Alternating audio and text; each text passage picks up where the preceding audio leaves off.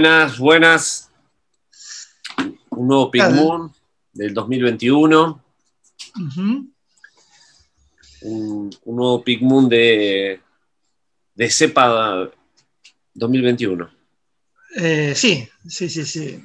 Siguen apareciendo mutaciones del virus, siguen apareciendo, eh, ahora ya cada una por un país diferente, como si fueran los malos de, del Street Fighter, ¿no? Claro, claro, es verdad. Eh, sí, la, cepa blanca, la cepa... Si querés, me gusta que hayas dicho lo del Street Fighter porque está bueno para analizar los países que fueron elegidos y la visión que tiene el que hizo el Street Fighter. que para empezar, en Brasil, para, el dueño del Street Fighter, en Brasil, Blanca, que es como una especie, ¿qué es Blanca? Blanca es como un... Es, raro, ¿no? Es como una iguana, ponele, una iguana humanizada. Como un gorila también, pues tiene una cosa de gorila también. Sí. Y tiene, verde. y tiene electricidad. Sí. O sea, Así que bueno, ahí, después en Estados Unidos hay dos eh, concursantes que son obviamente uno rubio y el otro no sé qué. Después, el Marín. Yo me acuerdo del Marín, nada más. Claro, ahí está. Guille, Guile, Guile. Y creo que, que Ryu o algo así era lo. El, ah, algo así. el, el blanco, el blanquito. Espera, espera, pongo. Si, decimos, si decimos mal esto después, Van a no, saltar todos tus amigos. no, es así. Entonces después tenemos, bueno, en, Japón obviamente un gordo de sumo. Claro, es acá, verdad. acá tengo un mapa mundi, acá tengo un mapa mundi. O sea, tenemos en Japón el, gordo de sumo. En España, esto es raro, en España tenemos a Vega. Y Vega, claro, sí. Que tenía como unas, como unas garras como de Freddy y una máscara de, hierro. Eso es, escoso. Estoy, acá estoy viendo que hay tres en Estados Unidos. Está Guile, está Ken, que es rubio, con cejas negras como Raquel Mancini. Y, después está el, boxeador, tal vez que había como una especie de Mike Tyson sin pagar derechos, digamos. Ah, ese ya ni me acuerdo, yo nunca llegué a ese. Bueno, espera, después el ruso, que era uno con cresta, ese te acordás también. Sí, sí, sí. Eh, después tenemos. Un, Mario Baracus ruso. El ruso era medio. Sí, medio en realidad es, como, un hipster ahora. Es medio un hipster ahora si lo miras bien, porque tiene como rapadito, una barba prolija.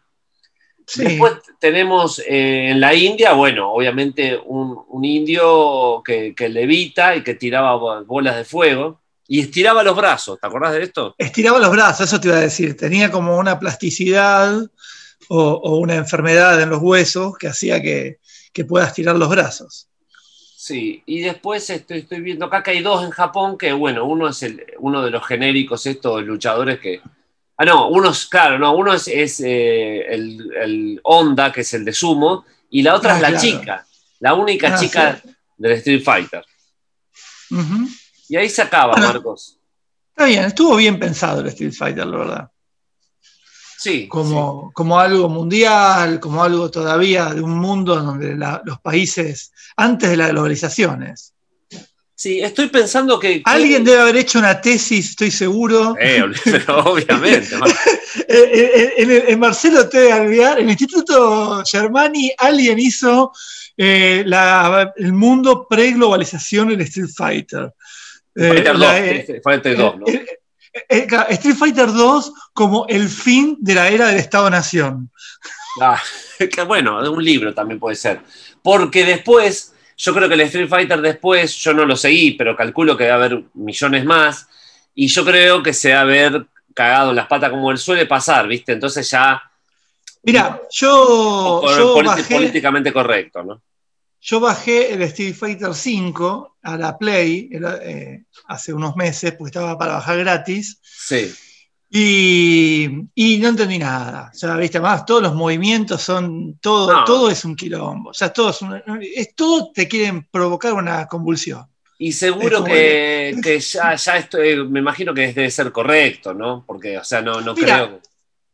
Y te voy a decir una cosa, porque tiene que ver con esto. Sí, pero además es como, viste, como que bueno, tenés que ponerle más, tenés que ponerle más, tenés que ponerle más, y llega un momento en donde no se entiende el juego. Claro. Digamos. Como apretar todos los botones y no sabés qué hace.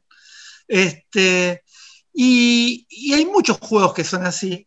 Y en ese contexto, también el otro día me bajé un juego muy lindo. Vamos a hablar. Eh, este programa lo, arrancamos hablando de. Gamer, Marco Claro. Sí. Este. Que es un juego que se llama eh, Untitled Goose Game. Sería como el juego sin título del ganso. Sí. Que es que lo recomiendo. Lo recomiendo para jugar. Se puede jugar en la, PC, en todas las consolas, esos juegos están por todos lados. Este, que vos sos un ganso que vas, estás, entras en un jardín y tenés que hacer cosas. Y las únicas armas que resolver acertijos, digamos. Tenés una lista de objetivos para hacer y tenés que ir haciéndolos. Por ejemplo, no sé, sacarle la gorra al jardinero. tenés que ingeniártelas cómo hago para sacar la gorra al jardinero, porque las únicas herramientas que tenés es que con un botón haces un graznido, haces ah, ah, y con otro, y con otro botón caminás rápido. Y ni siquiera podés saltar. Ah, y, después, y, con otro botón agarras las cosas.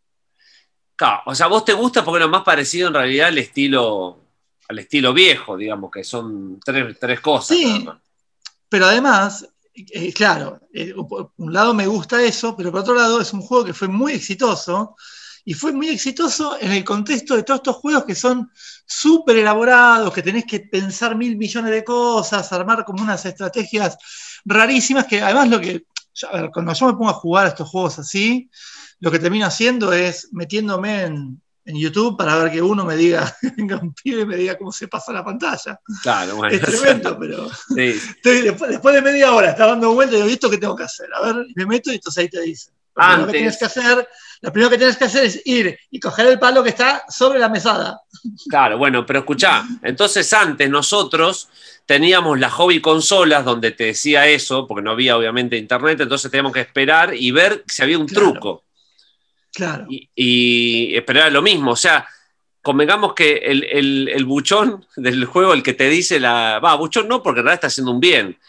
Eh, siempre estuvo, ¿no? Antes era en las revistas y pensemos que, gracias a eso la gente termina los juegos, porque se cambió esa noción del videojuego en donde vos tenías tres vidas y cagabas. O sea, ya lo hemos hablado acá en Pink Moon, pero siempre es bueno volver a hablarlo porque hay que tener memoria. No, pero. Nadie, nadie conoce la cuarta pantalla del comando. Exactamente. Y, y el 10% de la humanidad conoce la tercera pantalla del comando. Yo conocí la segunda nada más.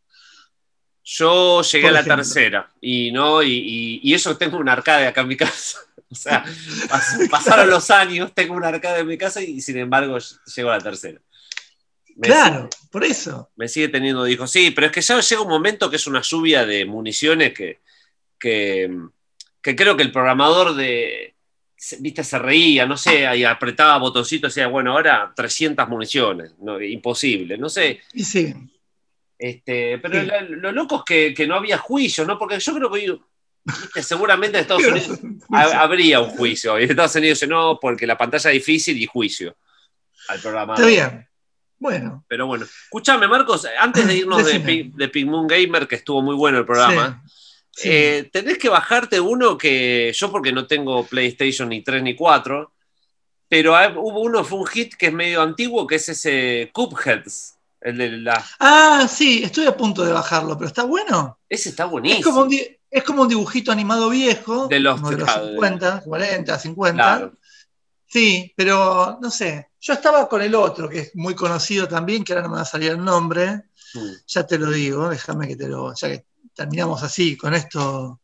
No, somos, muy eh, no somos muy gamers, porque el gamer. No, no, con el Hollow, el Hollow Knight estaba que es muy lindo también, el Hollow Knight, pero también unos bichos que te hacen mierda todo el tiempo, ¿viste? Muy mala onda, muy mala onda. Sí, sí. Así que. Este, bueno. Pero bueno. Tenemos un programa donde tenemos de todo, ¿no? Sí, sí, hay de todo. Este, así que estamos por terminado el Pink Moon Gamer. Y ah, a todo esto me arreglaron el arcade. Yo lo, lo tenía roto, así que este, después voy a. Ahora me diste ganas, voy a volver a ver si el comando puedo pasa, algo. Está bien. Marquitos, una noticia rápida. Decime, ¿quién se murió? Entre, eh, ¿qué, muerto tenemos entre el Ping anterior y este Ping Y a ver, se murió. Bueno, Phil, Spector, ya estaba, cayó en el medio, ¿no? Claro, Phil Spector, que, que mm, calculo murió en la, sí, murió en la cárcel. Eh, o sea, cuando muere la gente de la cárcel, después lo sacan y lo entierran, ¿no? ¿Sí? ¿O, están en un...? no, sí, sí. Si no se cumpliría eh, sin, sin, metáfora lo de se pudrió en la cárcel. Claro, claro, sí. Este, ¿Qué más se murió? Se murió, bueno, no sé, pero seguramente... Sí, sí, sí, no, no, no, sé, pero seguramente alguien más que nos vamos a enterar después como MF Doom que nos, nos escondieron. No. Escúchame, no, no, pero esto, esto estamos hablando de la gente viva. Eh, una noticia, ¿sabías que Ariel Pink apoyaba a Trump? Sí, sí, sí. Terrible. Yo no sabía. Me enteré, ¿sabes por qué me enteré? Por, eh, empecé a seguir en Twitter, que es una de mis mejores decisiones del año, la cuenta de Anton Newcomb, el, el Brian Johnston, que es muy buena, es muy buena. O sea, es como, es muy bardero, pero no como Calamaro, que, es bardero de, deteriorado ya. Sino, eh, y bueno, y me enteré por él, que lo empezaba a bardear Ariel Pink, pero lo bardeaba de una forma muy, muy buena, y era porque el tipo estaba apoyando en el momento que estaban tomando el Capitolio, el tipo estaba arengando para, tomar el Capitolio, sí. Y él... Y se armó un debate, y el, sí, el otro también. Y John Mouse. Sí. También, que, que también, ese Así que mira vos, una locura. Y sí, sí, sí, sí. Se armó un debate, eh, lo traigo acá, pero para que pase, nada más, porque nosotros vamos a estar de acuerdo, pero eh, de la gente que decía, bueno, ¿y qué tiene que ver que él apoye a Trump? A mí me siguen gustando los discos. Sí. ¿Viste? Y sí, qué sé yo. Eh, bueno, qué sé yo. no sé, sí, está todo bien, pero ya, ya, te saca un poco de gana de y te saca un poco de motivación, pero igual eh, yo la verdad que estoy con la gente entonces, ¿eh? Porque yo no digo, obviamente, pero que es un tema bueno. Si yo no, no tengo un contacto cercano con Ariel Pink, ya me olvido después que apoyó a Trump. Pero obviamente, ya de por sí él se venía cayendo porque los discos no eran buenos antes de, esto, digamos. Pero, pero sí, sí, sí, bueno, no sé. Esas cosas creo que a mí me, me saca la magia cuando, cuando es más cercano. Está bien. Sí, está bien, qué sé yo. Yo digo, no digo, no digo, eh, ah, no, hay que escucharlo más porque no es, porque vota Trump, porque apoya a Trump, no, no digo eso, digo que algo de lo simpático del personaje ah, y ya, no, es más simpático, digamos. Yo creo que hay, a eso me refiero. Ariel Pink es de la clase de que le gusta provocar, que lo hace de mm. boludo, no es que lo hace realmente. Por ahí John Mouse me lo imagino más más que lo que, más, más facho, de verdad, tipo diciendo, no, este hay que limpiar a los mexicanos. En cambio, yo creo que el Pink es más de, viste, como, como esa gente así, como transgresora, por ese lado va, me parece. Quizás también, quizás también pasa, pasa lo mismo que pasa con muchos músicos acá, que cuando logran un reconocimiento, eh, se vuelven de derecha, digamos, se vuelven, porque, logran un reconocimiento, entonces ahí ya tienen miedo de perder ciertos privilegios, entonces apoyan las políticas en donde se mantiene el mundo con las desigualdades suficientes como para mantener sus privilegios. Una cuestión más ideológica que real, igual. Yo no sé si la piensan tanto, ¿eh? Yo no sé si la piensan No, no, pero como una, como, como una, reacción, ¿viste? Como algo de, de que ya ahora ya está, ellos ya pertenecen a los que al status quo, ¿no? A, a, los que vienen de abajo, yo por queriendo hacer un lugar. Yo creo que a eso sí, por eso, por eso te digo, para mí eso lo creo más en el otro, en John Mouse lo veo más como, como acá la gente de, la electrónica que es toda de derecha, pero, pero, pero por eso Ariel Pink lo veo más como, viste, como Bob Rice cuando también se hace como el nazi, qué sé yo, hay cosas que, que medio que coquetean con, lo, con, esa cosa media transgresora, pero bueno, ya está. Sí. Este, lo que me dijeron, eh, me lo me dijo, me lo contó Raza, en realidad no voy a ser tan. Que, porque vos hablaste de la cuenta de, Anton, de Twitter, y que se peleó con Ian Brown, ¿puede ser? Bueno, Ian Brown, yo, yo me peleé con Ian Brown. no, no me peleé con. No, no yo de, claro, yo de golpe veo un tuit de Ian Brown que en contra de la vacuna, diciendo que el virus no existe, y no sé qué ah, más. Y no, por, yo, yo, ahí lo que puse fue que qué difícil que es envejecer bien en el rock, ¿viste? Porque. Y claro, y Anton lo ardió a Ian Brown también. Claro. Es, muy bueno, Anton, ¿eh? me, me, gustó. Yo pensé que estaba mucho más perdido.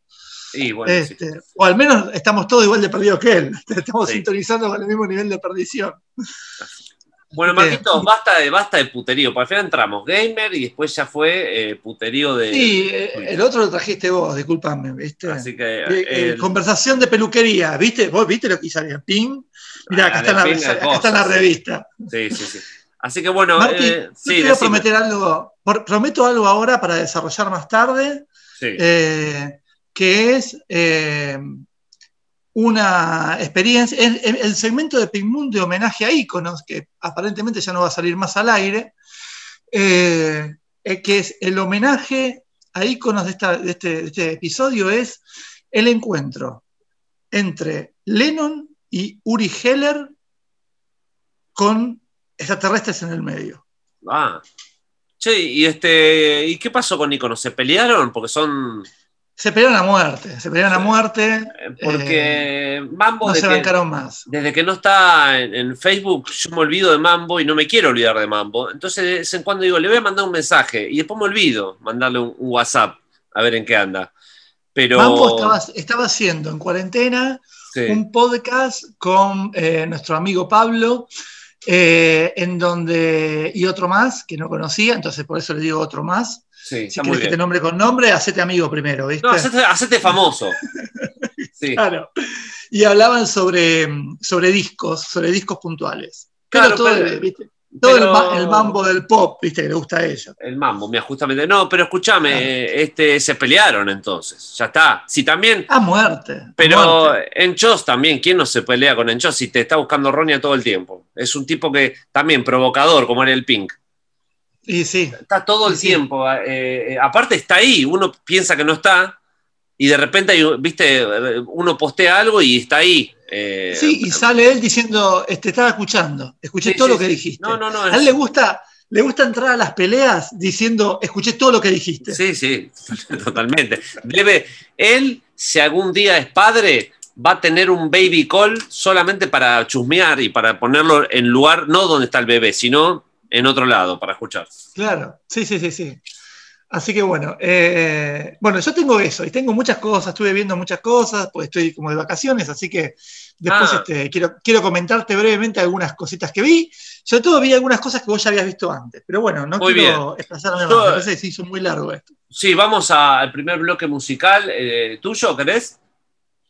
Eh, dale, dale. Dale, bueno. Vamos.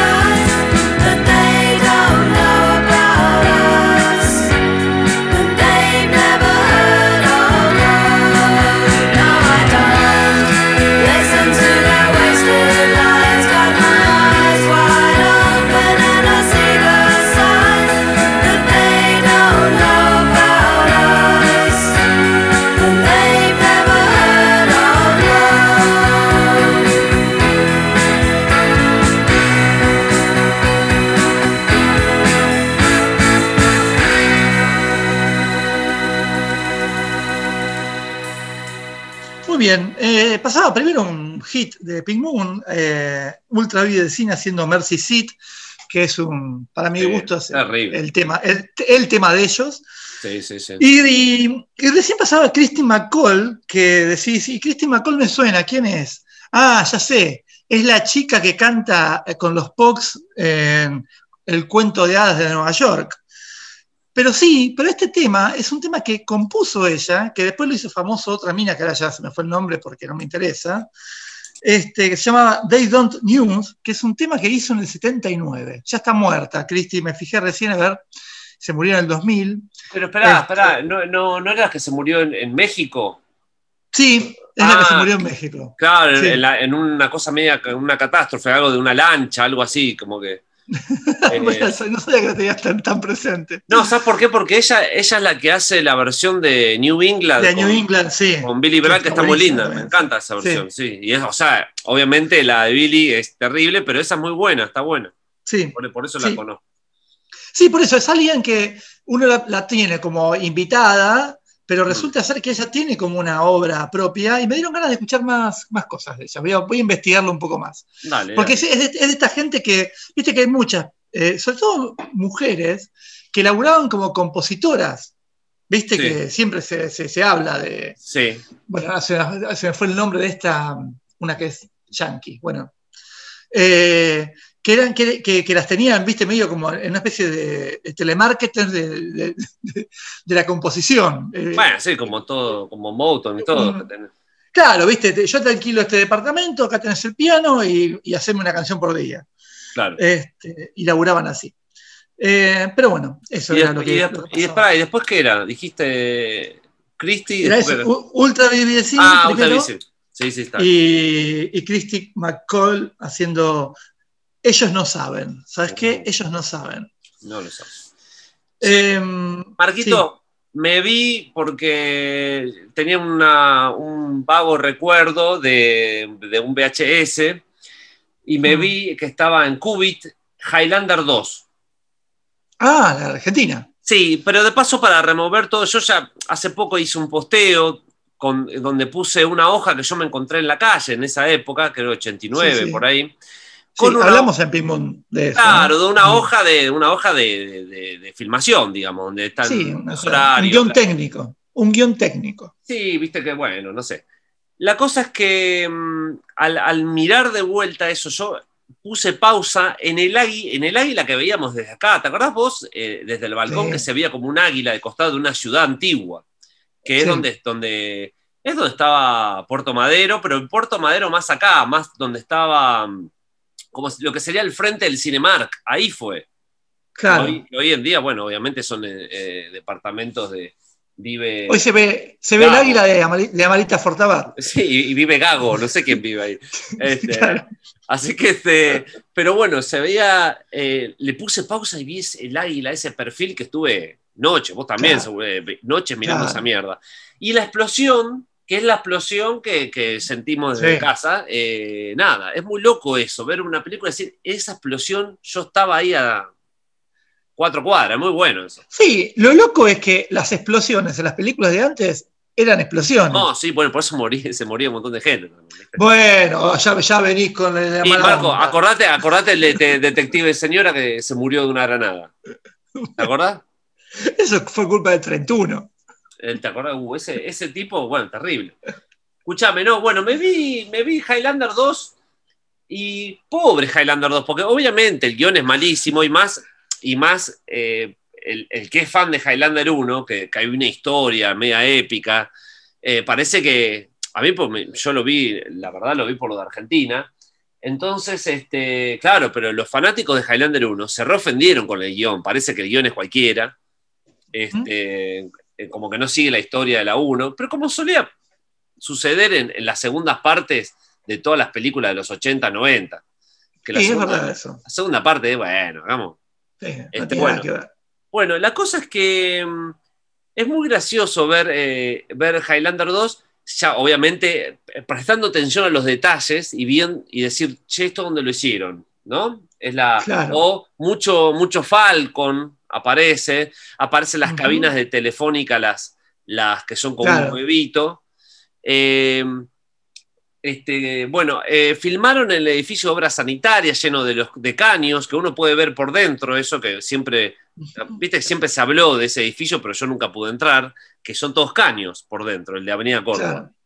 Sí. Este, y es muy... No, vos, entrás, lo, que, lo que es, vos entrás es un edificio común, lo que tiene es que es un depósito de agua también. Claro. Es un tanque de agua gigante, eso es re de Sí, no, es medio. De, película, que en un momento. bueno, en, Super 8 era que termina que el tanque de agua se va con la nave. Ah, pues, es, básicamente lo mismo. Bueno, pará, y este. El, lo, que más me impactó fue ver la, escena en el subte, fue ver las estaciones de subte viejas nuestras. Ah, que eran, tendrías que verla, porque yo no sé ahora describirlo, que tenían como una especie de, de ¿viste como el machimbre de, madera en los techos? Pero de metal eran. Y sí, ya sé. Muy, muy, muy. y digo, qué loco estas estaciones. Faltaba el, que esté la musiquita de Medicorp de fondo y ya y era claro. como. se volvía loco Christopher Lambert escuchando la musiquita. Pero bueno, y, y, el subte por dentro, que era el subte nuestro viejo, muy, muy loco. O sea, claro. Pero bueno, eh, y después lo mejor, que eso ya lo hablábamos, que es que aparece Peyronel. Que Peyronel no se, perdía, no se perdía una esa. Tenía un buen manager, la verdad, porque eh, Tiene, una escena buena Peyronel. Así que este, está en Qubit. Por ahí está bueno. Visualmente me parece que está buena. Es como medio. ¿Será que en esa época por ahí se hacía todo tan con juego de luces, de mucho humo, la, calle mojada, todas esas boludeces medias mm. cómic? que, estaba bueno, o sea, visualmente. Después, bueno. Y yo me he olvidado que estaba el actor, que yo soy fan, el actor ese que, está en un par de Cronenberg, que está en Invasión Extraterrestre, que hace de Taylor, ¿te acordás? Ah, sí, sí, sí, gran, actor. Me encanta ese actor. Y estuvo en Argentina ese tipo. Es muy loco. Bueno. Sí, pero mira, que, ah, me, encantaría verlo en diferentes lugares, de, en Caminito, por ejemplo. Pero bueno, claro. Eso, eso es lo que tengo para contar de Highlander 2, no mucho más, pero... Igual, eh, cuando Hollywood viene a filmar a la Argentina, justamente yo te iba a comentar la última película de Coppola, que no la vi, pero ahora la quiero ver, porque eh, eh, nada, estuve viendo otra película de Coppola y a partir de eso me metí en, a ver en qué andaba. Y, y, me acordé, viste, que vino, que vino, que vinieron un par de famosos acá bueno, pero Coppola no le afanaron la Mac, ¿te acordás? Que le habían afanado la, Mac claro. con todo lo que había filmado, no sé qué. Sí, no sé, que estaba Vincent Galo, ¿viste? Y no, que estaba, una mezcla. Estaba Leticia Brediche comiendo con, con Coppola. Leticia Brediche, está, eh, está Susana Jiménez en la película, boludo. Ah, no, no, no la vi yo, eh, ni sabía. Bueno, yo tampoco la vi, pero cuando veo esto, el reparto, arranca con Vincent Galo y termina con Susana Jiménez. es, como una, es como una decadencia total, pero una decadencia Además, vos pensás, Coppola, el chabón que hizo la conversación, el padrino, Apocalipsis Now, todo termina filmando con, termina, eh, con, Rodrigo de la Serna, boludo. Termina, con Rodrigo de la Serna y Susana Jiménez termina en Mamita filmando con Vincent Galo. Totalmente. Haciendo con Monguito, eh, haciendo, sí, sí. No, terrible. Este, no, debe ser muy mala, porque la historia es como de los inmigrantes italianos que vienen a Buenos Aires, tango. debe ser muy, muy mala. La quiero ver de, lo mala que debe ser. De última, de, última eh, coso, Assassination Tango. De, a eso iba, a eso iba. Claro, eso, tiene, eso tiene más onda que también está, está, linkeado. Para mí que Robert Duvall le debe haber dicho a Coppola. Robert Duvall se le consigliere le dijo, te conviene ir a, Buenos Aires a filmar. Pero él creo que es algo, o sea, eh, hacerse ah, los inmigrantes italianos, todo. En cambio, Assassination Tango es, me encanta. Yo, ¿Te acordás la escena? Que acá hablamos mucho de la escena, que estaba Susana, él estaba en el living de Susana y de fondo ponían escenas de la película. Y le decían, qué buena la película, decía Susana.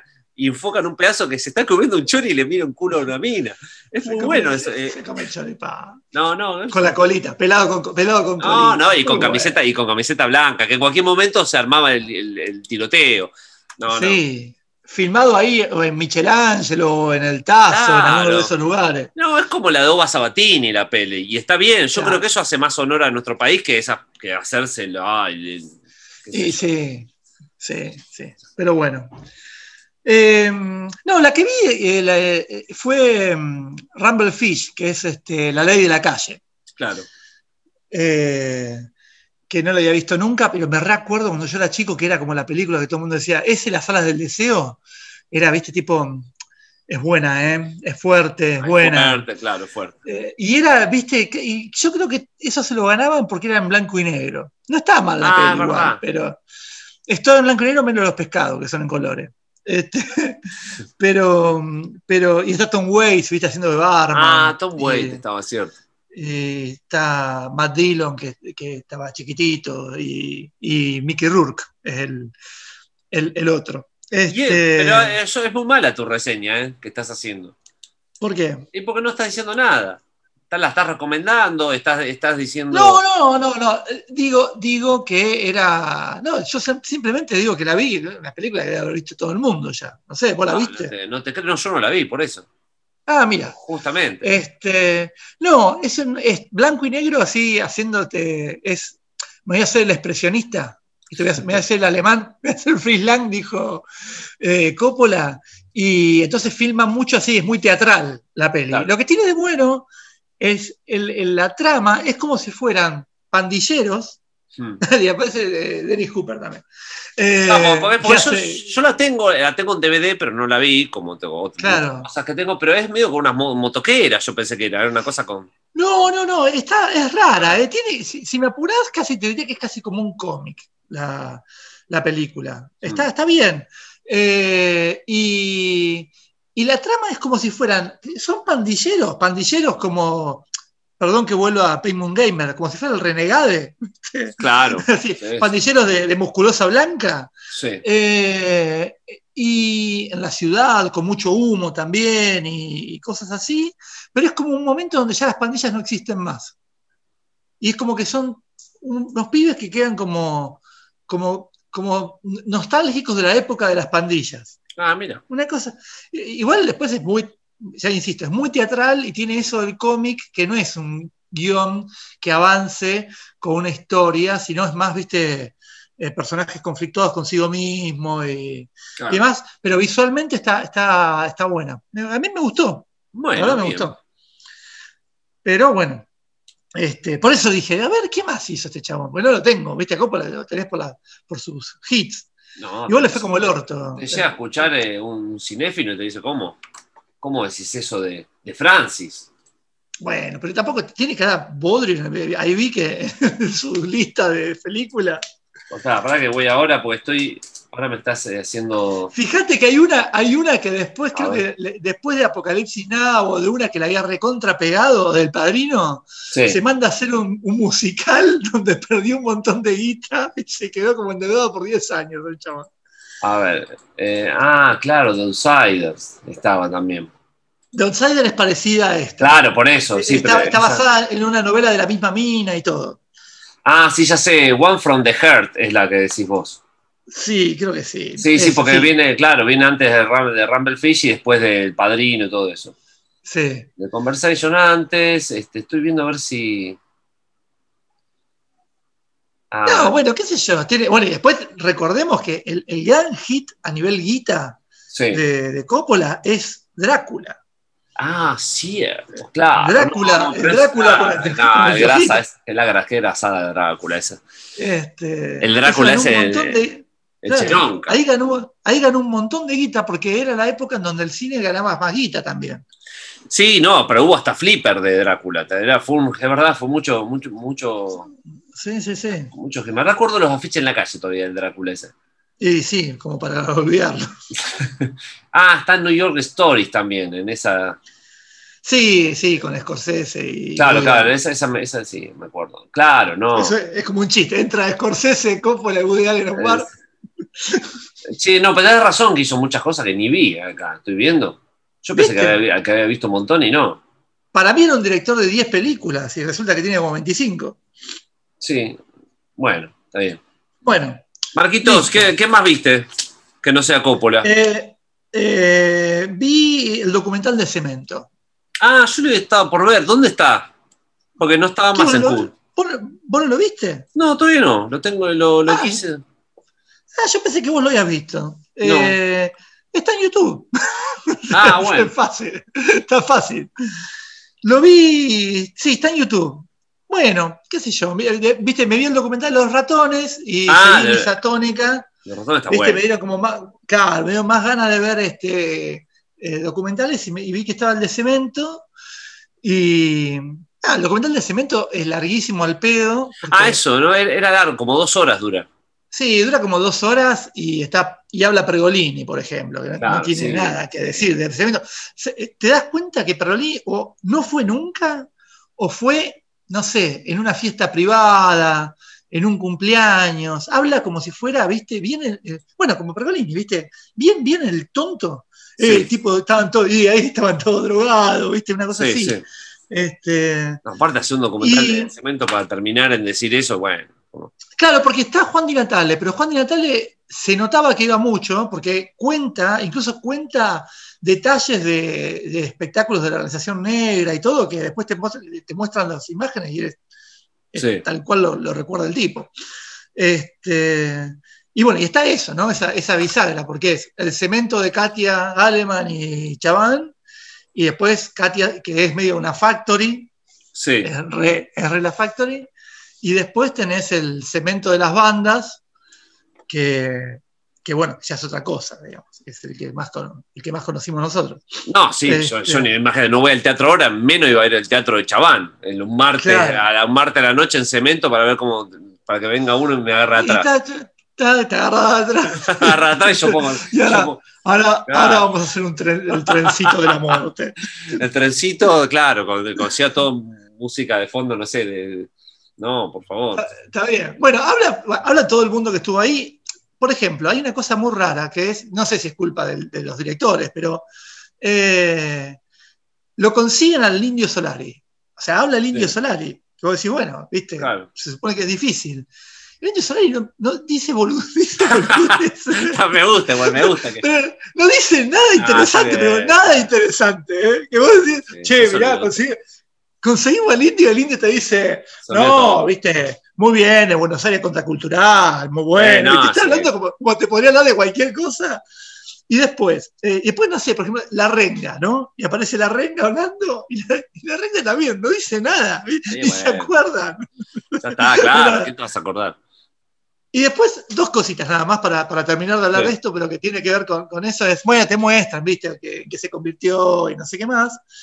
Eh, hay mucha gente hablando, ¿viste? Eh, hablando que Chabán apostaba por las bandas, que, bueno, todo esto, que Chabán estaba en la entrada y toda una cosa, una cosa de, endiosarlo a Chabán, endiosarlo, o sea, marcar ese, aspecto de Chabán que, lo, que tenía y es súper interesante. Y es verdad que, que Cemento de Última armó una escena que el, Chabán, me acuerdo, una vez fuimos con el Pega y otro más, eh, creo que Juan, que es un pibe que ahora vive en, Europa, y me acuerdo que fuimos a ver Dubai Love y, el Chabán estaba en la puerta diciendo, no, no, eh, junten, le queríamos dar 20 pesos y dije, no, junten 23. O sea, pero el como que te negociaba el precio cuando ya había empezado el show, ¿viste? Como medio como... Sí. Eh, y digo, a la vez decís, hay que tener ganas, ¿no? Ya a esa altura. Bueno, eso lo, eso lo contaba, creo que Moyo lo, contaba, lo cuenta eso, que dice que él a veces iba y los espiaba para ver cómo estaba negociando el precio con la gente con la fisura en la puerta. Y era como, y que decía, se ve que le quedaba del mercader, ¿viste? De, eso de que era medio de Oriente, ¿viste?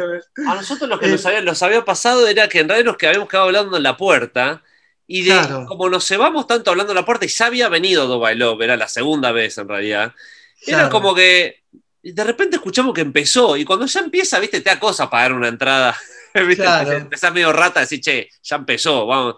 Y ahí, pero el chabón estaba ahí, digo, ¿qué? qué? Y ya era una etapa avanzada, ¿no? De, y sí, eh, sí, ya, sin, loco. De lo que vos me estás contando, seis años antes ya me estaba negociando a mí la entrada para ver a Dividido, así que... Sí, por eso, o mucho antes, o mucho antes. Y, antes seguramente negociaría la entrada para ver a, no sé, qué sé yo, sí, a, Pero, eh, tocó, me acuerdo tocó la Mona Jiménez una vez.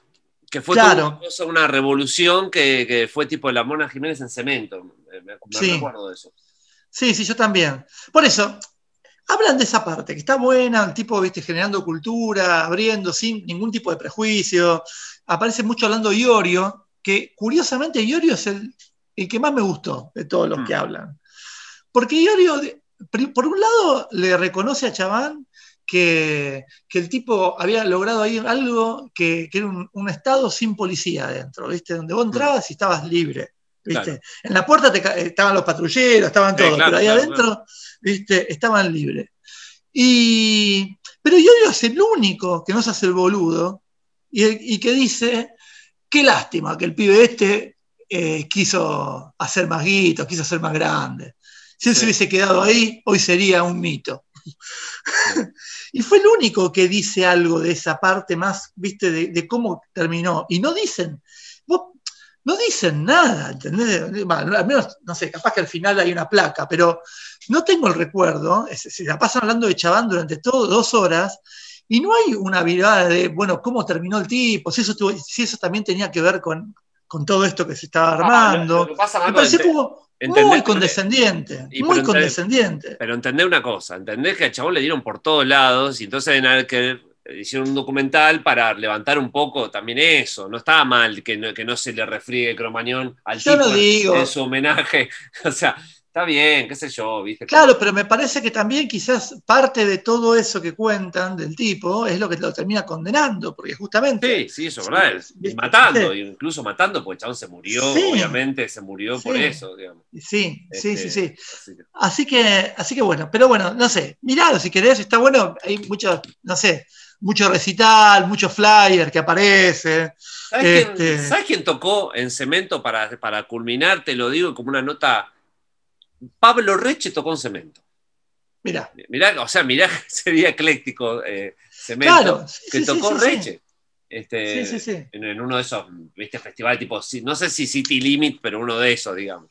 Claro. Así que, este, bueno, Marquito, vamos a un bloque musical. Vamos a un bloque tuyo.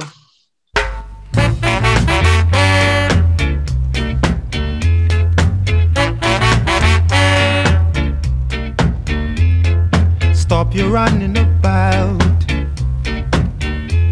It's time you straighten right out. Stop your running around, making trouble in the town. Ah, Rudy, a message to you, Rudy, a message to you.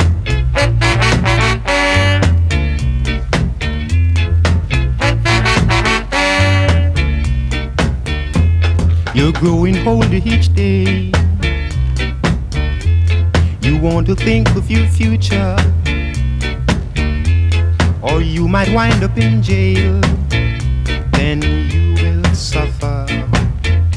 Ah, Rudy, a message to you, Rudy, a message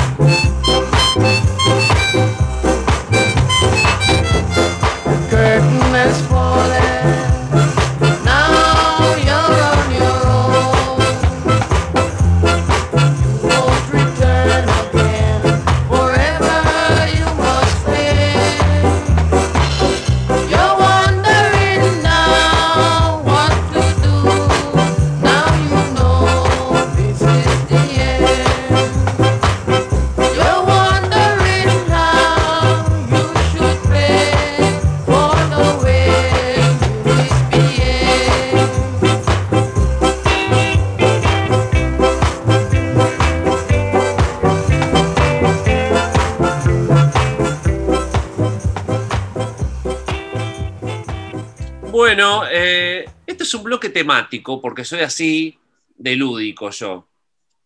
Este... la gente todo el tiempo anda diciendo eso. Y sos re lúdico. Me gritan lúdico en la calle. Este, primero, vos escuchás el disco de los Specials y arranca con un mensaje para vos, Rudy, ¿no? Claro, sí. Y, termina con You Wondering Now. O sea, primer, y último tema del disco. Y hay mucha gente que no sabe que son covers esos temas, no son de ellos esos temas. Entonces ah. dije, qué lindo poner el tema que arranca y que cierra el disco de los Special, pero las versiones originales. Así que traje a Dandy Livingstone haciendo A Message to You, Rudy, y después era Andy Joy haciendo You Wondering Now, de, directo de Studio One. Qué, qué, lindas canciones. obviamente, yo no, me parecen muy buenas las versiones de Specials, porque son mm. bien eh, sonido Special, pero son, son muy lindas y justo que empiecen y terminen, es una linda forma de empezar un disco y de terminarlo. Así que este, muy bueno. Que era un tema dedicado a Rudy Chernikov, ¿no? Así que tengo un mensaje. Era un mensaje, un mensaje para, para Rudy Chernikov. O a, Rudy Martínez. Que, claro, a Rudy Martínez lo conocen más, porque Rudy Chernikov ya. No, sí, no quedó ni, ni, un recuerdo que pobre Rudy Chernikov. Esas son esas, eh. esas cosas que yo creo que hay mucha gente de los 80 que hoy en día dice, qué boludo, cómo tendría que haber facturado mucho más todavía, ¿no? Claro. Porque decís, era increíble que esa gente, que yo, Rudy Chernikov, iba a Nueva York, ponele gracias a lo que hacía. O sea, que era un chiste de una suegra, o sea, como una cosa que no se puede entender. O, Corona llenando, llenando, llenando, llenando calle corriente con un chiste que, entonces yo creo que alguien dice, qué boludo, ¿cómo no? Pues seguramente ha rechazado cosas medias excéntricas y hoy en día dice, qué boludo, si tenía que contar chiste nada más. Sí, sí, sí. Así que bueno. Este, pero bueno, ¿qué va a hacer? Es así. uno eh, aquel que capta el tiempo en el que vive logra aprovecharse de él, como Rudy Charnekov, que, que entendió, por ejemplo, lo de Boca. Sí, claro. Entendió que si vos te identificás con Boca, la gente que le gusta Boca te empieza. A, y entonces vos, el tipo se acomodó como una marca de Boca. Se colgó de Boca. Ah, el mundo Boca, mundo Boca. Claro, y es buenísimo eso bueno, como Copani, como Copani hizo lo mismo con River. Con el mundo River, claro. El mundo River. Con el mundo River, sí. El mundo River, el mundo Boca. Sí. yo, viste que yo soy, no sé por qué tengo un revival de fútbol últimamente. y, y, me veo todas las porquerías, viste, me veo los programas este, veo partidos, cosa que antes no lo hacía, solamente Huracán, y ahora, viste, veo los de la Copa Libertadores, veo los programas, veo, me encanta ver los programas de debate, va, me encanta, los veo, no sé si me encanta. Escúchame, escúchame, Marti, hoy a la noche, a las 9 de la noche, juega San Telmo la final por el ascenso. Sí, sí, sí, sí, ya estuvimos hablando de ah. con Garrido. Sí, sí, ah, sí. mira, claro. me encanta. Garrido, hincha, de Telmo, claro. Así que este. ¿qué, ¿Lo conoces? ¿Juega acá en la Isla Macielo o es en.? No sé dónde juegan, porque no, no, porque creo que juegan contra Tristán Suárez, no, contra, sí, contra Tristán Suárez me parece que es. Creo que sí. O Estudiante de Buenos Aires, no sé. No, Estudiante de Buenos Aires, este, me parece. Ah, eh, bueno, entonces no, deben jugar en caseros, me imagino. Sí, porque juega como de visitante. No, Tristán Suárez, che, 21, ah, 21 días. Bien, bueno, nada, eso, digo, sí, sí, lo que debe ser pero bueno, así que estás viendo los, todos eh, los programas donde todo el mundo grita y nadie termina una frase. Sí, no, no, y aparte hay unos energúmenos que, jóvenes que son un desastre, me dan mucha bronca, ¿viste? Porque última los, los viejos me gustan, me caen bien, que yo todo eso, me causan gracia incluso. Pero después hay unos que son medio cancheros, no, no, horrible. Son, son bueno. sí, sí, sí. Y bueno. Marquitos. Marti, sí, decime. No, no, decime vos. Tengo lo de Uri Geller, Lennon. No, ya está, eso, sí. Bueno. Ruido de documentos. Chum, chum, chum, chum, chum. Sí, haceme, cortina de homenaje a íconos. Ah, claro, no, esa, eh, ellos usaban la de. Ah, ¿cuál era? La, la, la, de, la, de hora clave usaban. La de como uno, como un bug había. Sí, También usaban la, de hora clave, ¿eh? No, la, hora, no, la hora clave era papá, papá, papá, papá. Esa no es. Ah, esa, es la de memoria, esa es la de chicha de memoria. La de hora clave era, espera, la de hora clave era. Con sicus era. Chon, chon, chon, chon, chon. Ese. Chon, chon, chon, chon, Parece la de la Rocky, parece. Chon, chon, Chan, chan. Bueno, eh, me fui a investigar directamente al archivo de Uri Geller, que sigue vivo, por empezar. Queremos llevar tranquilidad a todos los fanáticos que sigue vivo Uri Geller, que para el que no lo conoce, yo creo que todo el mundo lo conoce, pero para el que no lo conoce, era su máximo hit, o, el- o su hit más conocido, si querés, tiene muchos, era el tipo que doblaba las cucharas con la mente. Ah, sí, no, pero de hecho no había algo de Sini- va, o Sinistro Total, una banda que obviamente hizo un tema, viste, los españoles Claro. que se encanta Sí, hacer sí, temas sí. De, de este tipo de gente. Sí, y de hecho en Muertos de Risa eh, hay un momento Ah. también que, y que está ahí Uri Geller y todo eso. Eh, me fui a, a la página oficial, ¿viste? Porque esto, hay- hay- o sea, que me la cuente él directamente, no que me la vengan a contar. Exactamente. Entonces, en urigeller.com está esta historia que voy a leer a continuación. En noviembre de 1974, Sí. o sea, mientras Coppola hacía eh, la conversación y, y estaba la naranja mecánica. eh, Y, y Leticia Breche, ¿dónde estaba? Leticia Breche estaría. y- y un año, un año. Sí, claro, claro, claro. Estaban haciendo Leticia Breche. Sí. Y bueno, nada. eh, en 1974, en noviembre de 1974, John Lennon estaba sentado en un restaurante con Uri Geller en la ciudad de Nueva York. Yoko estaba presente, obviamente, ¿no? Y la conversación se centraba en que estaba por nacer el hijo de ellos, John, Sí. ¿no? John Lennon.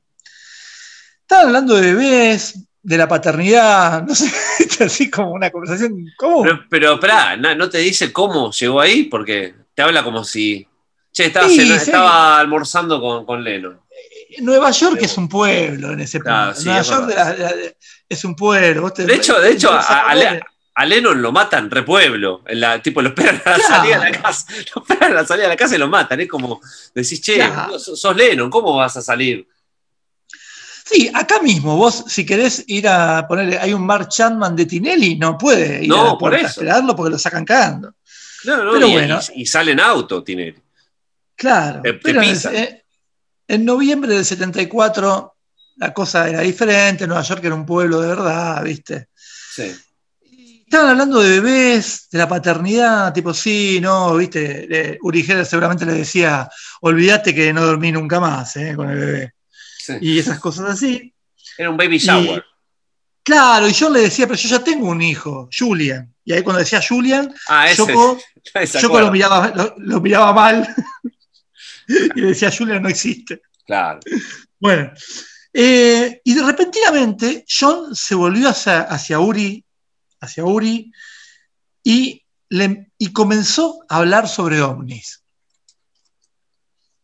Como quien no quiere la cosa. Sí. Esto me hace acordar, el pañal me hace acordar al ovni.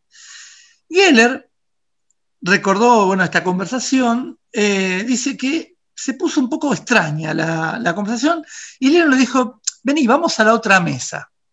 Se cambiaron de mesa ¿Pero para dejar a Yoko ahí o, o y no sé, parece que sí. para, para hacer Eh, como un. Se, se encendió un cigarrillo y le empezó a contar la historia. Sí. Según Uri Geller, la conversación fue la siguiente. Vos crees en estas cosas, ¿no es cierto? Le dijo John, ya parece el John de Badía, pobre Lero de todo el mundo. bueno, no vas a creer esto. Hace unos seis meses, dice Lennon, ¿no? No me sale la voz de Lennon. Hace seis meses estaba dormido en mi cama con Yoko, en casa, en el edificio Dakota. Y ahí Sí. ya te das cuenta que es mentira, porque Sí, sí, sí. ya sabes todo eso, que detalle tan absurdo, ¿no? Este, y de repente no estaba dormido. Porque había una luz resplandeciente alrededor de la puerta. Se- Hablaba como rico. Brillaba a través de las grietas y el ojo de la cerradura, como si alguien estuviera ahí fuera con reflectores o el apartamento estuviera en llamas. Son dos cosas diferentes, pero Sí, bueno. sí, bueno. Eso era lo que pensaba. ¿Intrusos o fuego? Fue lo que pensó Leno. Mm. Salté de la cama y Yoko no estaba despierta en absoluto, estaba tirada como una piedra. O sea, de paso le tiene un. de paso, de paso así. Con esta, con esta que cuando duerme. ronca que. Seguramente, y si se toma, si se toma 15 lexotanil. Dice, había. Bueno, y abre la puerta. O sea, Lennon ve una luz, ¿no? Que no sabe si es fuego o reflectores, y se levanta y abre la puerta. Y cuando abre la puerta. Siempre confiado, Lennon. ¿Con qué se encuentra? Con que había cuatro personas ahí afuera mm, mm. del departamento. Sí. ¿Cómo no lo van a matar, no es cierto? Claro, por eso, digo, siempre con Lennon, claro.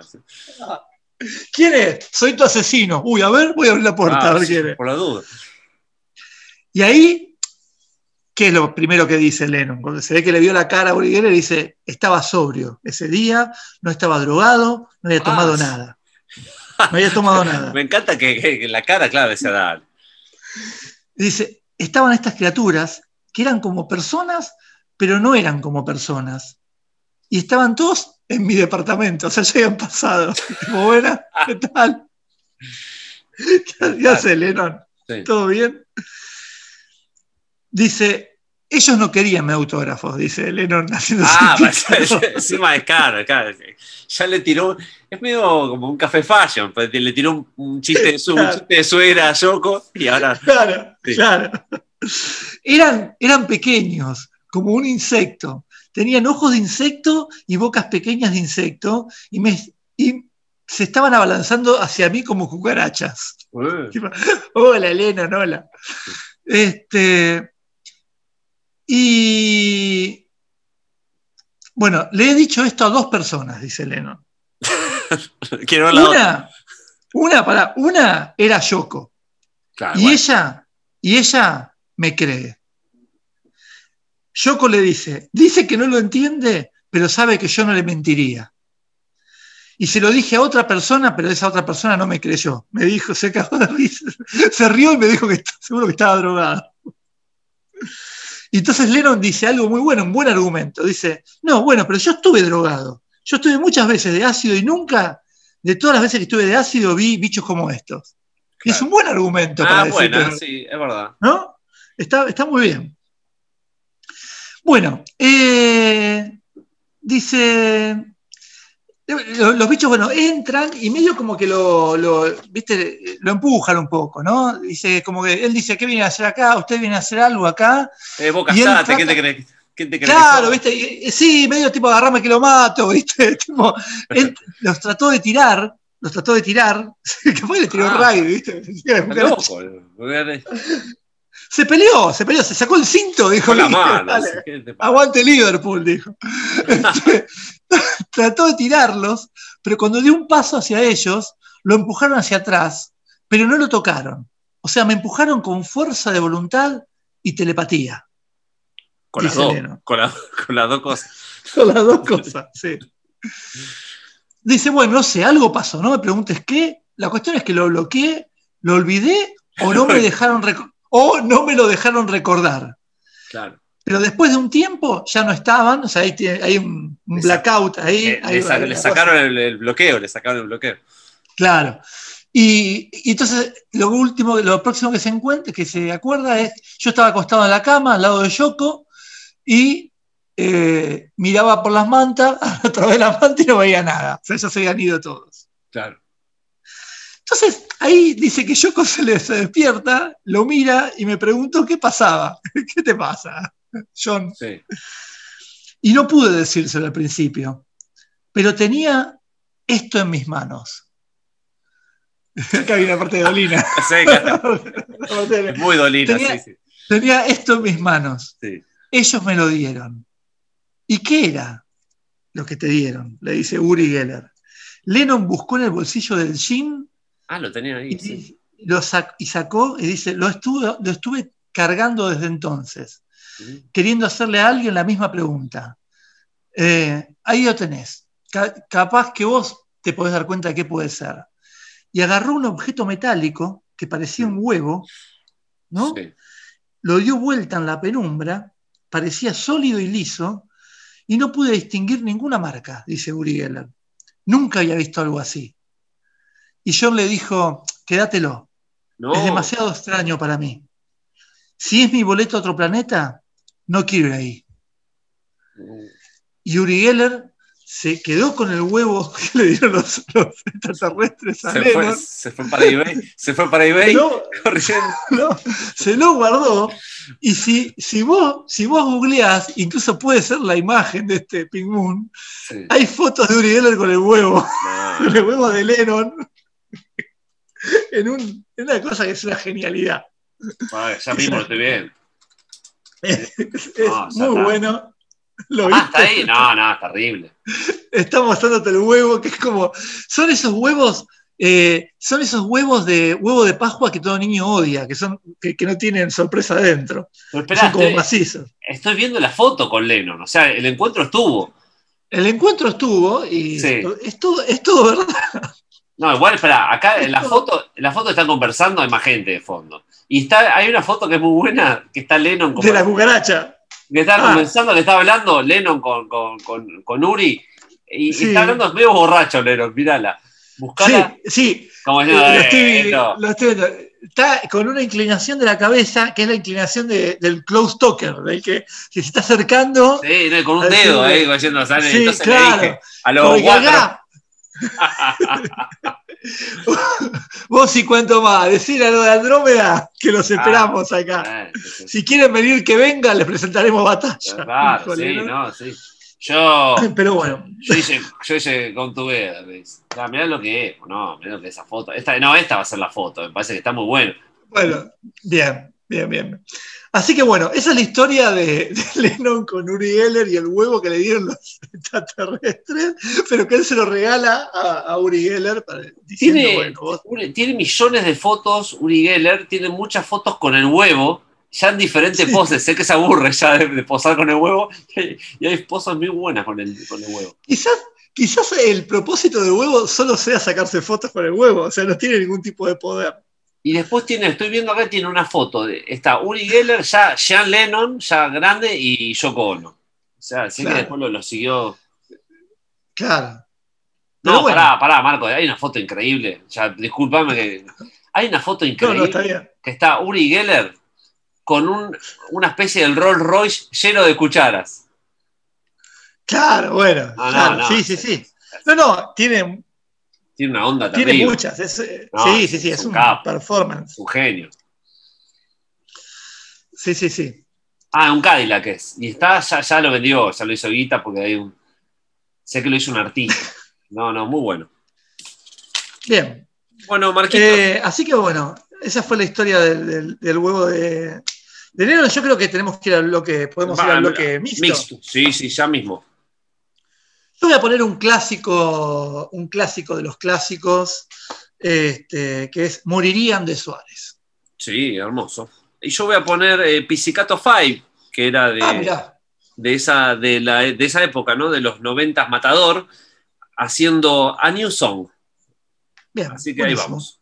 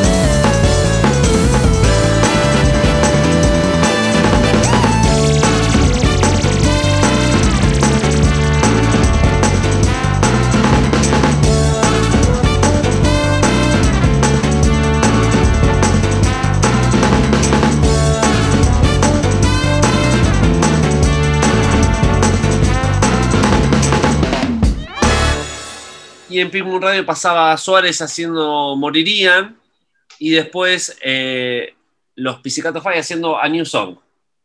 Bien. Así que. Genial. Marquitos, este, para ir, eh, ¿qué, te quedaron en tintero?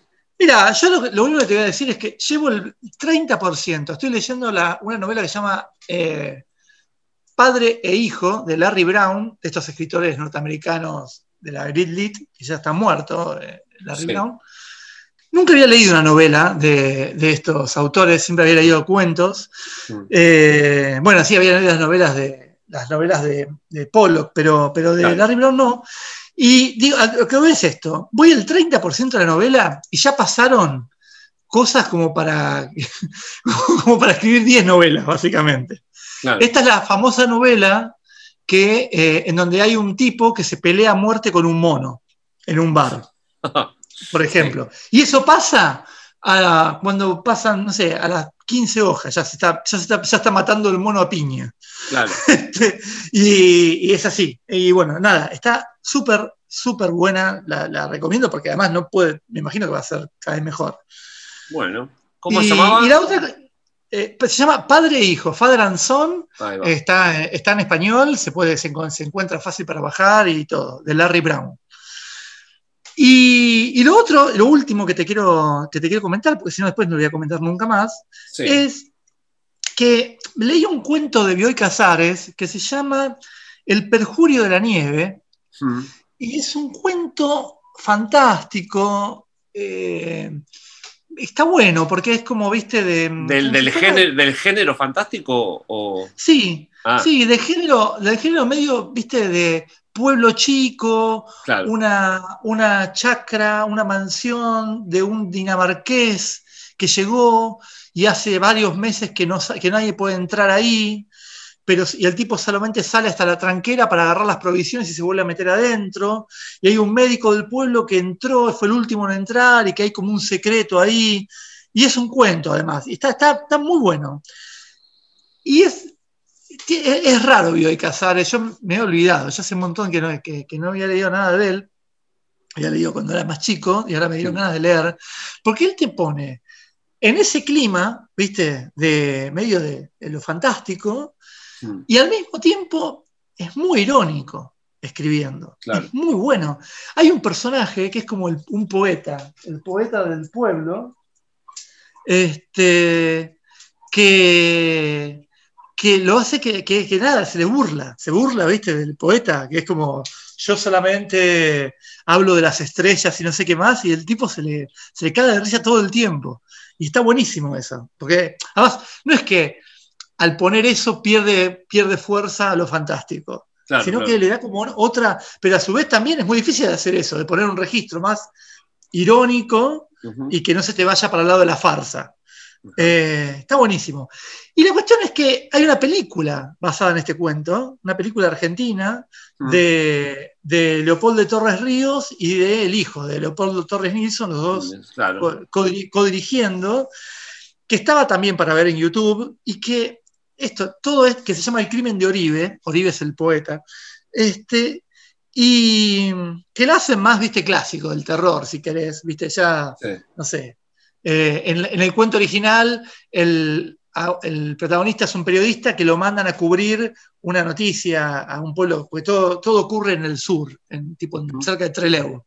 Y, en la película es que, un tipo, no sé, tiene un accidente con el auto en la ruta y llega a la casa de, uno, ¿viste? Bien de llamas de Corman. Pero lo que digo es que, el, que es imposible de ver por el sonido.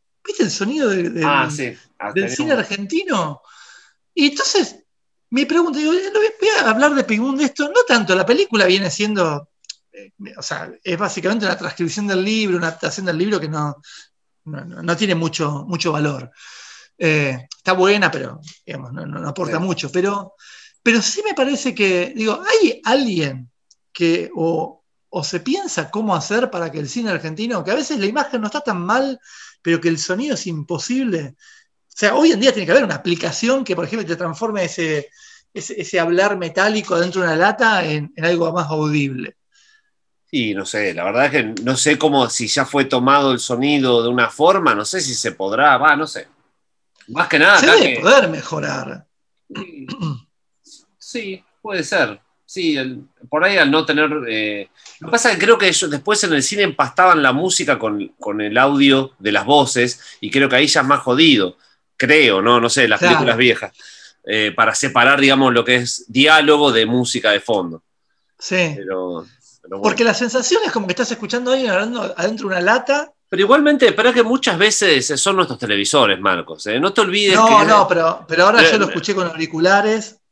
Me puse auriculares para ah, no, porque, sí, no, te olvides, no te olvides que nuestras, estas porquerías nuevas, estos plasmas, estos, plasmas, eh, estos Smart TV, todo esto, tienen el parlante atrás. Y a mí no me gusta nada. Yo me acuerdo, ¿te acuerdas cuando teníamos el Telefunken con los dos parlantes al costado para adelante? Está buenísimo eso. Ese, era un señor televisor y no el de Flavia. Más vale, más vale. Que teníamos, me acuerdo que se había roto y que había un truco para prenderlo que era como que lo teníamos que prender y apagar muchas veces. Ah, sí. Hasta, que arrancaba. Hasta que arrancaba. terrible, esas cosas. Ese fue el mejor televisor que tuvimos. Sí, lejos, lejos. Sí, sí, aparte era lindo el diseño, todo el este, nombre, Telefunken. Es, como un es, un televisor que funciona, justamente. Telefunken significa eso.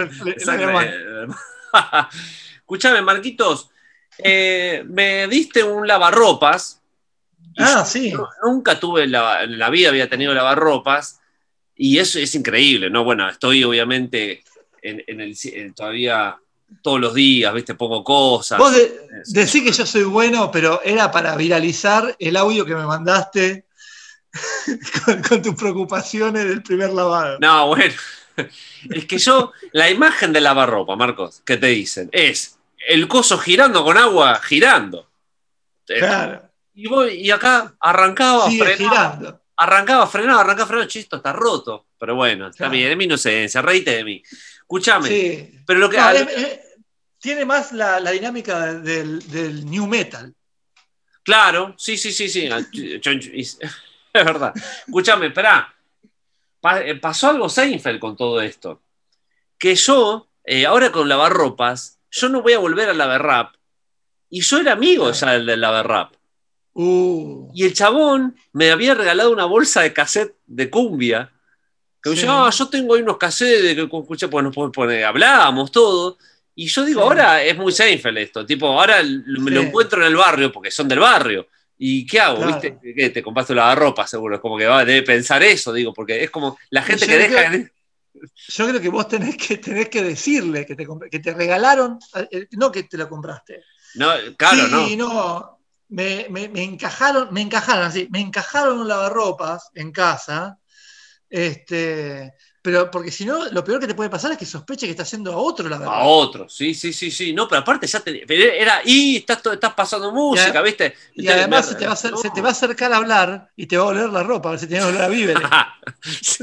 sí, porque encima ellos tienen una cosa que no sé qué carajo es, que tiene más olor, ¿viste? Que está buenísimo. Claro. En los, en los Laverrap. Bueno, ya que tenemos muchos oyentes siempre que les gusta aportar datos, si alguien tiene el dato de con qué lavan en el Averrap o algo que, le da un perfume especial, que tiren el secreto. Es como el, pancho de la calle tiene un sabor más rico del que hacemos acá. Viste que. Sí, es verdad. lo que pasa es que debe ser más escabroso el, secreto. Sí, claro. Porque además, viste, si es rico. Mm. El, secreto del pancho de la calle, eh, obviamente que es el agua recalentada por tres siglos. Y sí, es grasa que viene de hace 10 años. Claro, pero bueno, si alguien sabe el truco de la rap para ese olorcito, que lo tire. Así que, bueno, Marquitos, para el cierre del programa siempre traigo cosas experimentales o cosas eh, de una duración extra, pero traigo, un tema, un tema, que es tranquilo, que por ahí no daba para meterlo en el medio, pero es un tema muy lindo, que por ahí si te lo digo ahora no te lo acordás, pero cuando lo escuches al programa te vas a acordar de Qué lindo tema, y es de Gorky y Sigotic Mincy, haciendo el tema Moon Beats Yellow, que es el último tema de Introducing, que me encantaba. Y no sé, me lo había olvidado por completo. El otro día puse Introducing y lo empecé a picar. El otro, día estuve escuchando Gorky también. Y me empecé a picar y cuando llego el último tema digo, ah, este tema era muy lindo.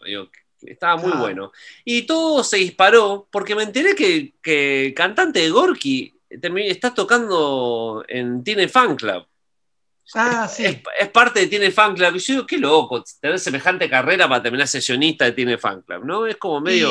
para mí es la misma, es la misma decadencia que cuando el guitarrista de Ray terminó con Oasis. Ah, exactamente, es verdad. Eso. No se le caen los anillos a los, a los eh, gran, lo, de la. No, pero, se le cae el prestigio. sí, eso, eso sí, sí, sí, sí, Los anillos bien puestos, pero. Los anillos los tenés bien puestos, pero el prestigio lo tenés por el piso. No, terrible, terrible. Así que bueno, nos despedimos con ese hermoso tema de Gorky y será hasta dentro de poco. Espero con menos calor. Muy bien. Nos vemos. Hasta luego.